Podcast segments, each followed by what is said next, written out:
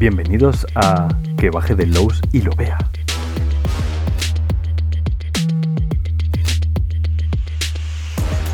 El único podcast que se graba al ritmo de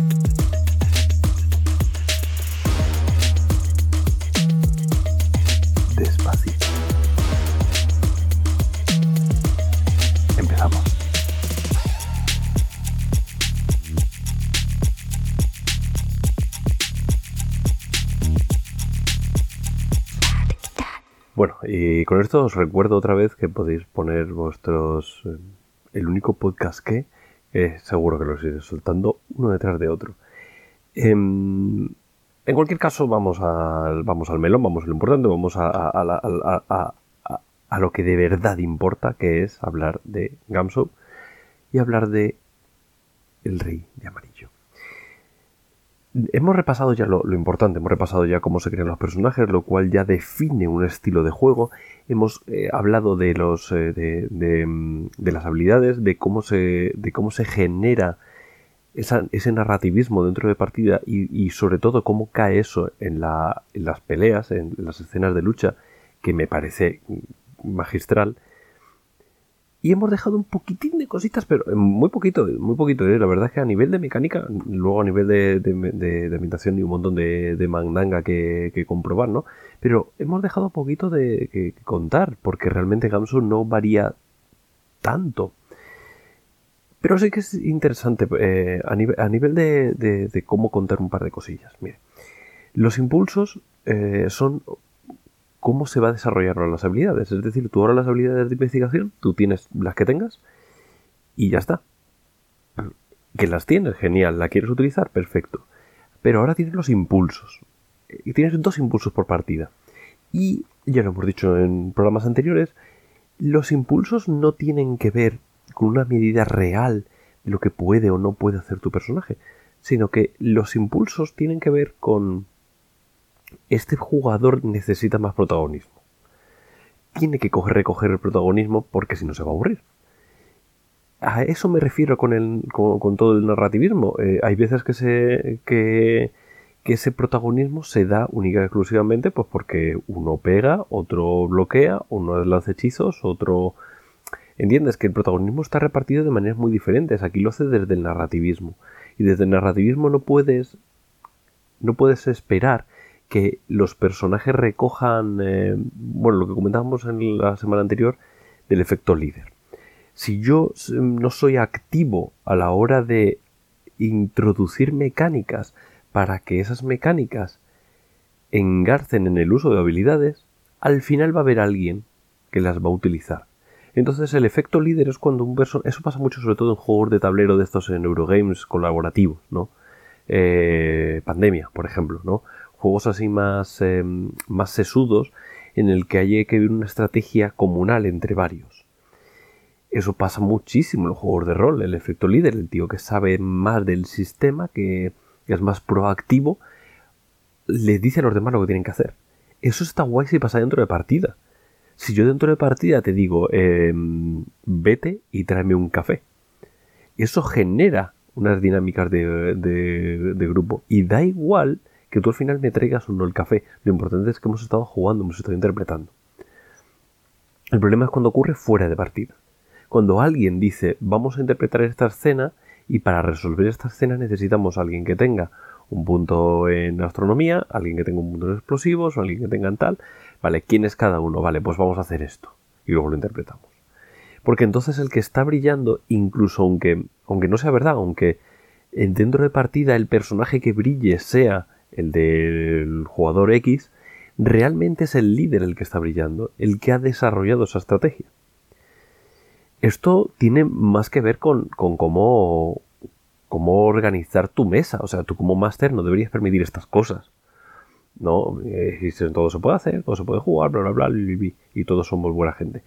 Pero eh, hay veces que no nos damos cuenta que de repente alguien está colapsa, eh, colapsando, co- coartando, coartando a los demás. Alguien puede estar bloqueando la manera de interpretar de los demás y a lo mejor esos demás podrían, querrían hacer otras cosas. Y no, no como, como no tienen la iniciativa nunca, no las consiguen hacer. En cambio, de esta manera sí. Porque de esta manera, por mucho que tú tengas la habilidad, el hacer la habilidad es que yo te digo a ti que has conseguido tal, has conseguido cual, no sé cuántos, pero eh, es más difícil que alguien sepa las habilidades de todos y lo que pueden conseguir con esas habilidades. Porque es más difícil que alguien diga, ah, bueno, como tienes astronomía, entonces si gastas un impulso, lo que consigues es eh, que justo las estrellas en este momento están alineadas de tal manera que tú puedes conseguir X. No, me, lo estoy inventando todo, que lo sepáis. Eso, eso es una manera de, una manera de trabajar que lo que hace es que el, que tiene la habilidad es el que es consciente de ello. Eso pasa también, por ejemplo, en el rastro de Chulu cuando veíamos las especialidades. Eh, dentro de cada profesión, pues tú podías hacer algo. Ese algo, el líder, es muy difícil que lo tenga en la cabeza. Entonces, tú si tienes en la cabeza las cosas que puedes hacer, y además cuando, como piensas que son unas munchkinadas, las tienes muy en la cabeza, y se te ocurre tener iniciativas que si hay un jugador líder en la mesa, a lo mejor no se te ocurrirían. Entonces, el que exista esta barrera de alguna manera, eh, esta barrera mental, ¿no? En el líder, que, que no es capaz de, de prever tantas opciones, es el jugador el que va a tener esas opciones. Y vuelvo a decir, no es un sinónimo de, no, es que, bueno, pues ya está, es lo, que hay, no se me ha ocurrido esto. No es eso, porque se te puede haber ocurrido eso, comunicarlo al otro jugador y que sea el otro jugador el que lo comunique. Oye, ¿cómo molaría? ¿No, eres tú el de astronomía? ¿Por qué no hacemos estas cosas? Y lo dialogas y lo pactas con el otro. Eso está bien, que tú tengas ideas, pero que sean ideas de fuera de del personaje, que sean desde el jugador a mí yo puedo interpretar al tío más tonto del universo, pero si tengo una idea acá la voy a comunicar a la mesa. ¿No? Como jugador me estoy refiriendo. Pero sé que mi personaje no va a, poder hacerla porque mi personaje es tonto del, bote. Entonces, es interesante que los impulsos generen esto. Que los impulsos generen eh, los momentos, los hitos de, te doy a ti el foco. Y el que ha terminado con sus, con sus impulsos se queda sin ese protagonismo. Y lo puede recuperar en, momentos, en cosas muy puntuales. Muy puntuales como son las peleas. ¿Vale? Eh, no, hay una manera eh, como podía pasar en el en, en True Confidencia en el que sí que podías recuperar eh, los, los, impulsos pero también porque en True Confidencia los impulsos eran lo que definían la acción o sea si los perdías te quedabas sin jugar entonces tenías que hacer escenas que eso me encantaba pero es verdad que volví a recoger el foco. Es decir, me quedo sin, sin, sin impulsos y por lo tanto tengo más foco aún para poder conseguir mis impulsos. Y hay como un premiar de nuevo el mulskineo que no está bien. Vamos a intentar eliminarlo en un juego. Ah, bueno, para que no sepa, Chulo Confidencial es, está pensado para que solo juegue un jugador. Juega un jugador con el máster. Entonces, claro, las dinámicas que se generan son total y completamente diferentes. Eh, aquí recoge mucho de lo que se construyó en Chulo Confidencial, pero lo aporta de una manera diferente. Por eso no es. Eh, no tienes impulsos a lo loco todos los que necesites. Tienes dos. Y punto. Y ojito, cuidado, que esto es dos por sesión. Porque es, no, es que al fin, hasta no recuperar los puntos de, de habilidades hasta que termina la aventura. Me da igual, dos por sesión. Porque tiene que ver tiene que ver con unas sesiones em, con, el protagonismo dentro de partida. Ya está. A ver, si tú te haces una sesión muy corta de una hora, hora y media, pues a lo mejor le das un punto a cada uno. Y si haces una sesión muy larga que te vas a pegar 6-7 horas y que habéis hecho ahí 7 jarras de café, pues venga, a tope. Por cierto, eh, café, vale, venga, pero Coca-Cola. O sea, si tú coges Coca-Cola y le echas los hielos, los hielos al final agua la Coca-Cola. Hielos de Coca-Cola.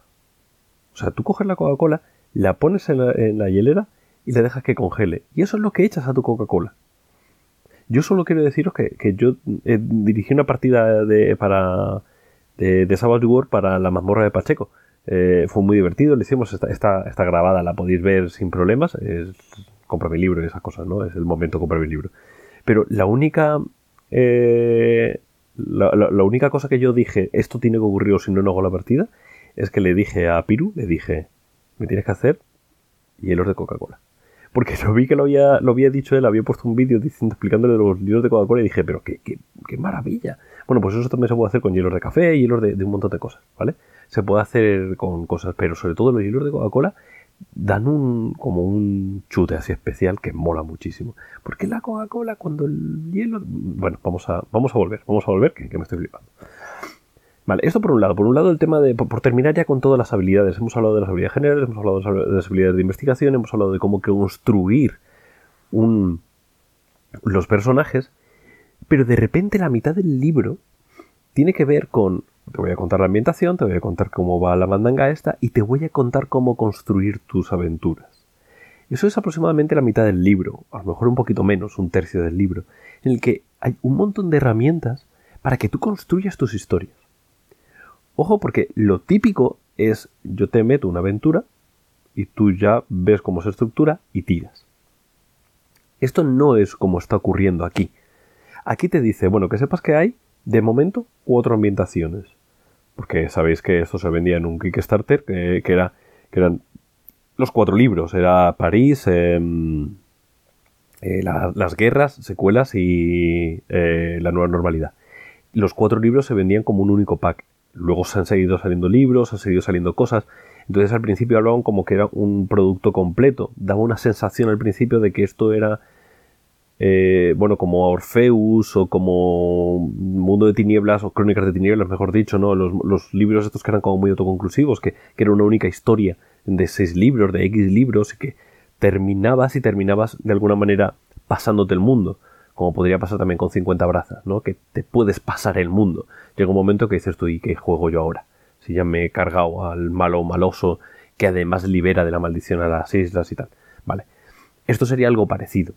Eh, no es así en, El Rey de Amarillo. Da la sensación de primeras que es así y, hay, y te, estructura un estilo de juego en el que lo usa, en el que usa eso. Es lo que él llama las, eh, las aventuras concatenadas, o no, recuerdo el término exacto que utiliza, pero él habla de, de, unas, de una serie en el cual cada temporada, por así decirlo, transcurre en uno de estos mundos. ¿Vale? No voy a hacer spoilers sobre el resto de mundos. El primero es París, hay más. Eh, pero te, establece, te establece varias maneras de juego. Te dice, mira, esto tú puedes hacer como un one shot de toda la puta vida, pero esto funciona, esto le saca ahí el, el jimiri jimiri, le saca con una campaña. Entonces tú puedes sacar una campaña en la que solo hablamos de París y funciona, solo hablamos de las guerras y funciona. Lo que tú quieras, puedes coger el mundo que quieras y te va a funcionar. Pero ahí te dejo esto. Y el tío se... es que flipo yo estas cosas. Es que, de verdad... Es que me parece tan brutal. Te dice, haz cada temporada en, un mundo. Y que los personajes tengan que ver. No van a ser los mismos porque están separados en el tiempo demasiado tiempo. Aunque hay no voy a decir, pero hay spoilers que te permitirían hacer algo parecido a, utilizar el mismo personaje siempre. Em, pero realmente lo que te dice es que haya como un vínculo. Por ejemplo, la familia Constantine, ¿no? En los cómics de DC está John Constantine, pero está Joanna Constantine. Eh, y, hay otros, otros Constantine como, que son como una historia, como una, como una estirpe familiar. O Pendragon, en el que tú juegas con un personaje, pero luego juegas con su descendencia puedes hacer algo parecido. O quizá es un objeto. Es un medallón que, lo consigue descubrir el de París, pero muere al final de París y luego pasa. O podrías hacer un poco como JoJo's, eh, Adventure, en el que eh, todos los personajes tienen las mismas siglas y se comunican entre ellos y, y que además sí que son familia directa. Son hijo, padre, etc. Esto sería una manera de jugarlo. Tú podrías jugarlo así. Y es que me estoy como, como mordiendo la lengua para no soltaros todos los spoilers, pero hay maneras de, de, de jugar, em, primero de poder jugar eh, salteado. Mm, imagínate que juego, empezó, empiezo a jugar en This is the New Normal, o la nueva normalidad, empiezo a jugar ahí, sé que la realidad está, quebra, que está, está fracturada, y ahora tengo que intentar entender el por qué y vuelvo atrás. Y de repente, sabiendo que dentro de, 200, 300 años va a estar totalmente destrozada la realidad, ahora juego en el momento en el cual se ha estrenado la obra de teatro del Rey de Amarillo. Y juego en París. Y luego vuelvo, salto a las secuelas y salto... ¿Entendéis que podemos hacer esos saltos? Y podemos hacer que cada uno sea una temporada de una serie. En ese sentido, además, con series como The eh, American Horror Story, ese tipo de cosas en lo que son antológicos y que no tienen nada que ver unos con otros, salvo el tono general, realmente estamos muy preparados a nivel de narrativa, a nivel de, haber consumido esta narrativa, estamos preparados para, para que esto los jugadores lo acepten con mucha normalidad. Pero hay un momentito, hay un, hay un pequeño parrafito en el que te dice, eh, ¿y si saltas adelante y atrás? Y te metes un Lost. y yo es que me flipé muy guapo. Dije, espérate, me estás diciendo que, yo puedo hacer fichas para los, los cuatro o los diez mundos o los que haya y puedo ir saltando adelante y atrás. Y de repente jugamos en el presente, y de repente jugamos un poco como los cómics de Sandman también, el que saltan adelante y atrás en la, en la línea temporal y se quedan tan pichis. Y si tú no te enteras, jódete, a ver, a ver, estamos atentos. Podemos hacer esto, pero es que podemos hacer saltando en mitad de partida yo puedo estar en mitad de partida con un código de color en el cual de repente saco un, un, objeto amarillo, pum, lo planto encima de la mesa y, todo sacas la ficha de París. Quito el objeto amarillo, pum, pongo otro rojo y sabéis que tenéis que iros al de la, nueva normalidad. Y poder saltar de uno a otro porque es la misma historia. Estas cosas se pueden hacer, no a nivel ya de, de, de a nivel de del sistema, porque Gamsu realmente esto tampoco aporta más. Simplemente tengo como cuatro partidas más cortitas que las voy como saltando de un lado para otro. Eso es muy potente, mola muchísimo. Pero sobre todo lo que mola es que una vez ya te ha planteado esto, ya te está explotando la cabeza en mil pedazos, te dice, venga, ahora, ¿cómo construiría yo esta historia? ¿Cómo construiría yo esta temporada? ¿no? Diciendo que al final tú puedes hacer esto es, es fractal. Eh, hay, un, hay un libro, eh, la verdad es que no, me acuerdo en el nombre, pero, pero habla de narrativa fractal. Las historias fractales son historias que se repiten, o sea, hay muchas estructuras narrativas. La estructura narrativa más famosa es la del Camino del Héroe todos la conocemos, de alguna manera sabemos lo que es el camino del héroe, sabemos que hay un momento en que cae como una especie de depresión, luego vuelve, eh, sabemos que es un momento en el que sale de su zona de confort, sabemos que hay ciertas, ciertos momentos, aunque no lo sepamos de una manera eh, muy formal, porque no lo hayamos estudiado, el camino del héroe es algo que suena. Bueno, pero no es la única estructura narrativa, hay muchas más. En el, en el taller que hice yo de, creación de aventuras para Shadowlands hay, hay un vídeo en el que hablo de otras, de otras estructuras. Y ahí también lo comento de una manera muy somera que existe la narrativa fractal. El caso más típico de la narrativa fractal es Las Mil y una Noches, en el cual se repite. Hay una estructura narrativa en la cual se sabe, sabe que se la van a pasar por el, por el cuchillo y cuenta una historia. Entonces le deja con la miel labios al otro para, que para contar el final de la historia al día siguiente y de tal manera conseguir que nunca la maten. ¿Vale? Eso es una narrativa eh, en bucle. Está haciendo exactamente lo mismo. Lo que pasa es que poco a poco él se va enamorando de ella, etcétera, etcétera, y, y va consiguiendo, al dilatar en el tiempo su muerte, consigue su objetivo. Pero es una narrativa fractal. Todo lo que pasa en la narrativa general, que es se sale hablando con el visir, el jeque, lo que, lo que sea, el sultán creo que es, em, también pasa abajo. Cuando ella, cuando cuenta sus historias, todas las historias tienen moralejas parecidas, tienen que intenta contar más o menos lo mismo. Si tú tienes claro el leitmotiv de tu historia, puedes hacerla plantearse en todas las, en todos los submundos.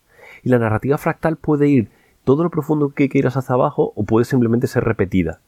Es decir, yo podría contar una historia global, por ejemplo, hablando, empezando en, en esta la nueva normalidad, parar, entrar en París, dentro de París de repente entrar y ir a, las guerras, dentro de ahí entrar y volver a París y, y, hacer como narrativas en las cuales lo que ocurra lo hacemos desde el punto de vista, entre comillas, del rey, del rey de amarillo, que el rey de amarillo vive fuera del espacio y del tiempo y estas mandangas.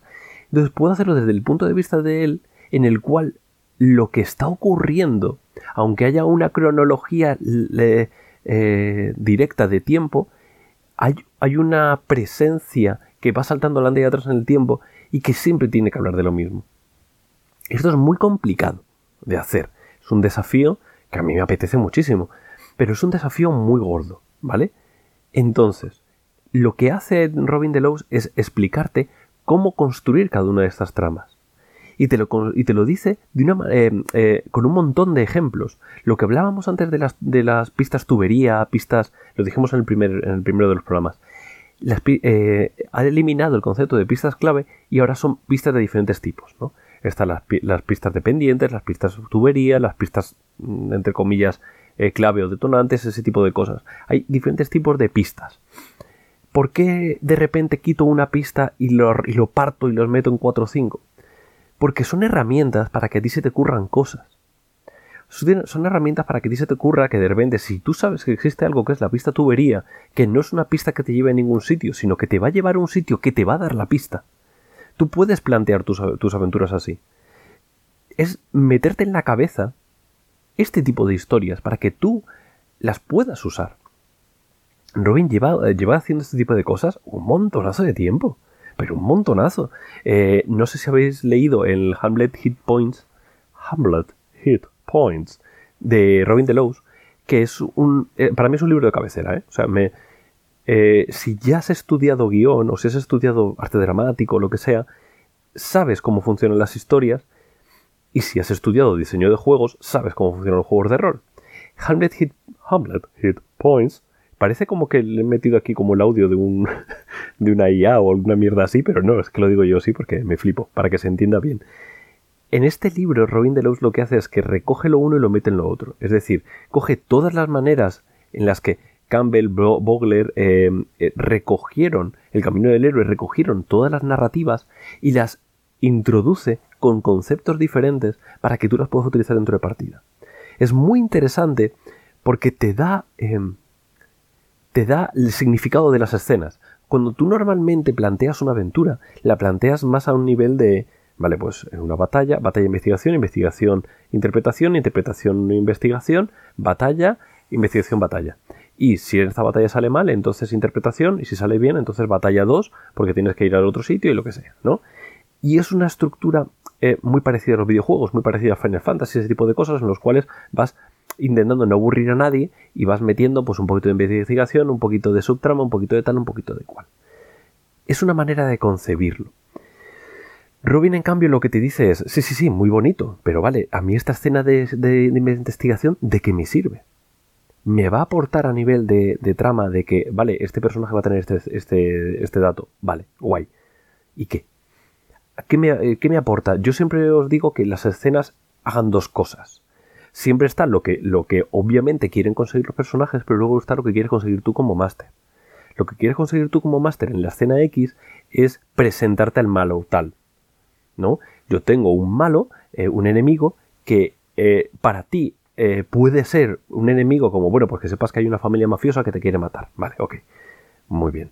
Pero si yo de repente meto una escena en la cual tú tienes que ir a recoger un libro a casa de no sé quién y cuando llegas a ese tío le están partiendo los piños y los están metiendo allí y, tú lo que estás llegando es, te tienes que colar y tienes que pelear contra estos tíos o, o, por sigilo coger el libro y decir hasta luego Lucas o lo que sea, realmente tienes una escena interesante de jugar y además yo te he introducido un elemento nuevo, te he introducido un elemento de que hay una, escena mafiosa, hay una familia mafiosa por ahí. Y esa familia mafiosa está buscando el libro igual que tú. Esa información yo te lo podría haber dicho en, eh, cuando estamos empezando, en, el, la taberna en la que ha venido el tío a darte la misión, ¿no? Yo podría haberte dado esa información ahí, pero no tiene el mismo pozo. Porque una cosa es que yo te lo diga y otra cosa es que yo lo viva. Y, el rol es de conseguir que la gente viva las cosas. ¿Vale? Entonces es muy interesante que, esto lo podamos organizar. Eh, si lees, una vez ya, ya hayáis terminado Crónicas de Skullkill, si te lees de nuevo el libro, vas a ver que eso, ese pozo está escena por escena. O sea, yo he intentado que en Crónicas de Skullkill eso esté siempre presente. A veces de una manera totalmente eh, em, eh, explícita, de decirle al, al máster, cuidadín con esta escena que es súper importante hacer esto. Y hay otros, la mayor parte de los momentos, no. ¿vale? Eh, de hecho, ya aprovecho, ya meto otra cuñita. en la segunda temporada eh, va a haber una opción para jugar la segunda temporada sin haber jugado la primera. Claro, eso es un desafío para un máster, porque hay un montón de información que no está. Entonces, te voy a plantear como eh, varias, varias maneras de hacerlo, y esas maneras de hacerlo lo que van a hacer es una estructura en el cual tú vas a introducir los elementos uno a uno. ¿Vale? Los, eh, aunque, aunque no lo sepas. Tú no sabes lo que estás haciendo, pero yo te digo, hazlo así, hijo, y ya está. Si tú sabes lo que haces, eso tíralo y hazlo como tú quieras. Pero yo te digo, de esta manera vas a introducir los elementos que ellos van a necesitar para entender el, eh, misterio. Esto es lo que hace también Robin Delos aquí. Robin Delos lo que te recoge es, te mete un montón de escenas y ya te digo que, es como Hamlet Hit Points, que por cierto, ya que estoy, pues lo anuncio. Esto va a salir en primicia, os lo digo. Fran, yo me imagino que está Fran Valverde en su casa, escuchando esto, contando sus billetes, ahí el tío, y de repente yo digo, y en primicia, el Handler Hit Points de Robin Delos lo vamos a sacar. Y antes de fin de año, con todo cojón. Y dice, Fran, me cago en Álvaro. Pero ¿por qué cojones le di yo este tío un podcast? me cago en todo. Me está jodiendo todo. Y sí, a lo suyo. Vale, pues eso. Hamlet Hit Points, no os preocupéis que, ya os lo digo yo que en primicia, antes o después de Hillford, por ahí, más o menos, ya. Bueno, eh, es, que, es que me hago grande yo solo. Bueno, lo que hace Robin Delos es recoge todo lo que había planteado en el Hamlet Hit Points y de nuevo, si habéis leído ese libro, aquí os va a sonar mucho. Y lo recoge de una manera totalmente práctica. Lo convierte a algo práctico. Lo que, lo que en el libro de teoría ese em, es una cosa muy teórica, muy, muy sesuda. Es, es eh, si, si tú quieres jugar de una manera así más light, se te va a hacer bola. Aquí no. Porque aquí lo que, lo que, lo que te lo recoge es para decir, hazlo de esta manera, introduce de esta manera y te da como pautas. Y es mucho más sencillo de utilizar, o es mucho más sencillo de, de, encajar. Y lo vais a agradecer muchísimo. Mola mucho, en primer lugar, porque no todas las, las ideas que te va a dar son ideas básicas. O sea, no, no, no esperéis, va a haber un montón de, de, de cosas básicas para ayudar a un máster primerizo, pero no esperéis solo eso, vais a encontraros cosas muy locas, ¿vale? Y luego además está otra cosa que es como, como una espina dorsal en todo el libro, que no lo he mencionado para nada, que es que la ambientación apesta a, a, elitismo cutre, a decadencia, a la Belle Époque. O sea, ese, ese momento en el que la Belle Époque es gente pasadísima de vueltas, con un montón de dinero y no sabe qué hacer con ellos, junto con gente que se está muriendo de, de, tisis al lado, ¿sabes? E, esa, eso está en la manera de escribir. Y te va planteando la, las estructuras, las estructuras narrativas, te las va planteando. Te va planteando también, eh, oye, pues que sepas que el mundo de la Belle es este, el mundo del tal, el mundo del cual, así funciona el Rey de Amarillo. Y te va introduciendo elementos. Por ejemplo, un elemento que me, hizo mucha gracia cuando lo leí es cuando te habla de la absenta. La absenta es como una cosa súper importante, ¿no? es como un símbolo, el hada verde, todo esto, si habéis visto Moulin Rouge, sabéis mm, un poco lo que va. Y si habéis probado alguna vez la absenta, sabéis que sabe asquerosamente mal, pero te pillas un pedo muy rápido. Y te comenta lo que es la absenta y te explica que la absenta no se tomaba ahí como se toma ahora. A día de hoy lo típico es que te den como una, una eh, una cucharita que tiene como agujeritos, te ponen eh, empapado en absenta eh, un, azucarillo encima y le prenden fuego. Eso es lo que a día de hoy pasa. Pero antes no, allí en esa época no, en esa época lo que el azucarillo le, dejaban gotear agua y que goteara poquito a poco sobre la absenta. Eso es lo que generaba lo que ellos bebían. ¿Vale? Entonces, y esto me parece súper gracioso. Bueno, te empieza a contar el tío em, que la absenta no es un licor, es una bebida espirituosa porque en la creación, en, el destilado no se, no se mete azúcar, el azúcar se mete después. Y dices tú, y a mí que tu puñetera vida, ¿no? Quiero decir, es una cosa como, pues qué interesante si me gustan estas cosas, pero si no, ¿y a mí, y a mí de qué?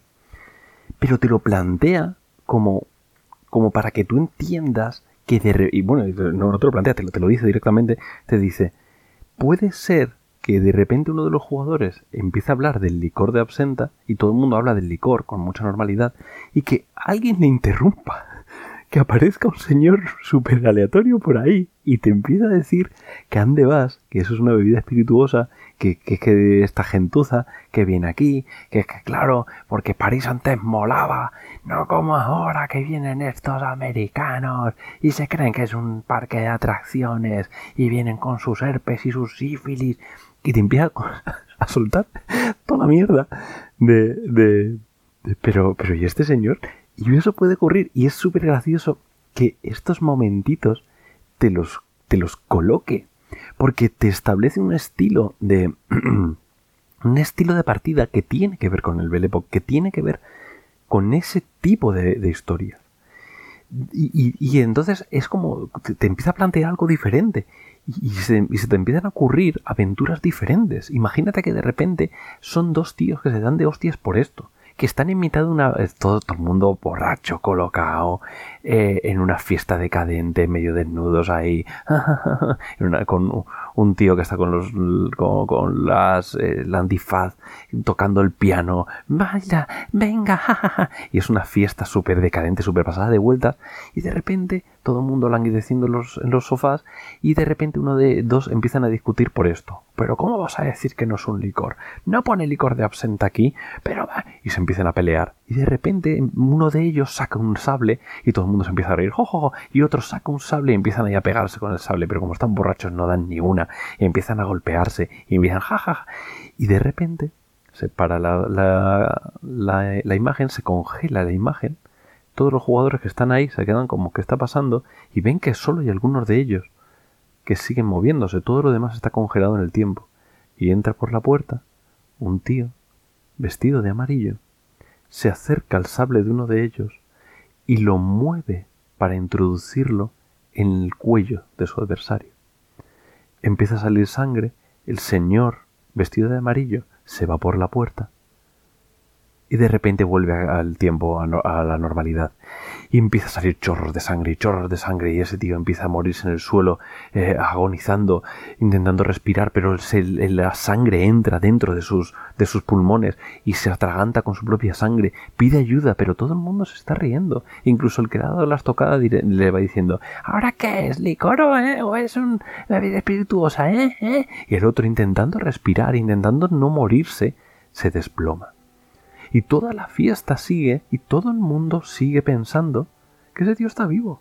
Y se le acerca, se le cogen, ¡eh, joder, qué moña tienes! Y le tiran a uno en un diván, el tío totalmente muerto, ya medio desangrado, y le ponen ahí una bebida en los labios, y la bebida se mezcla con la sangre y cae al suelo.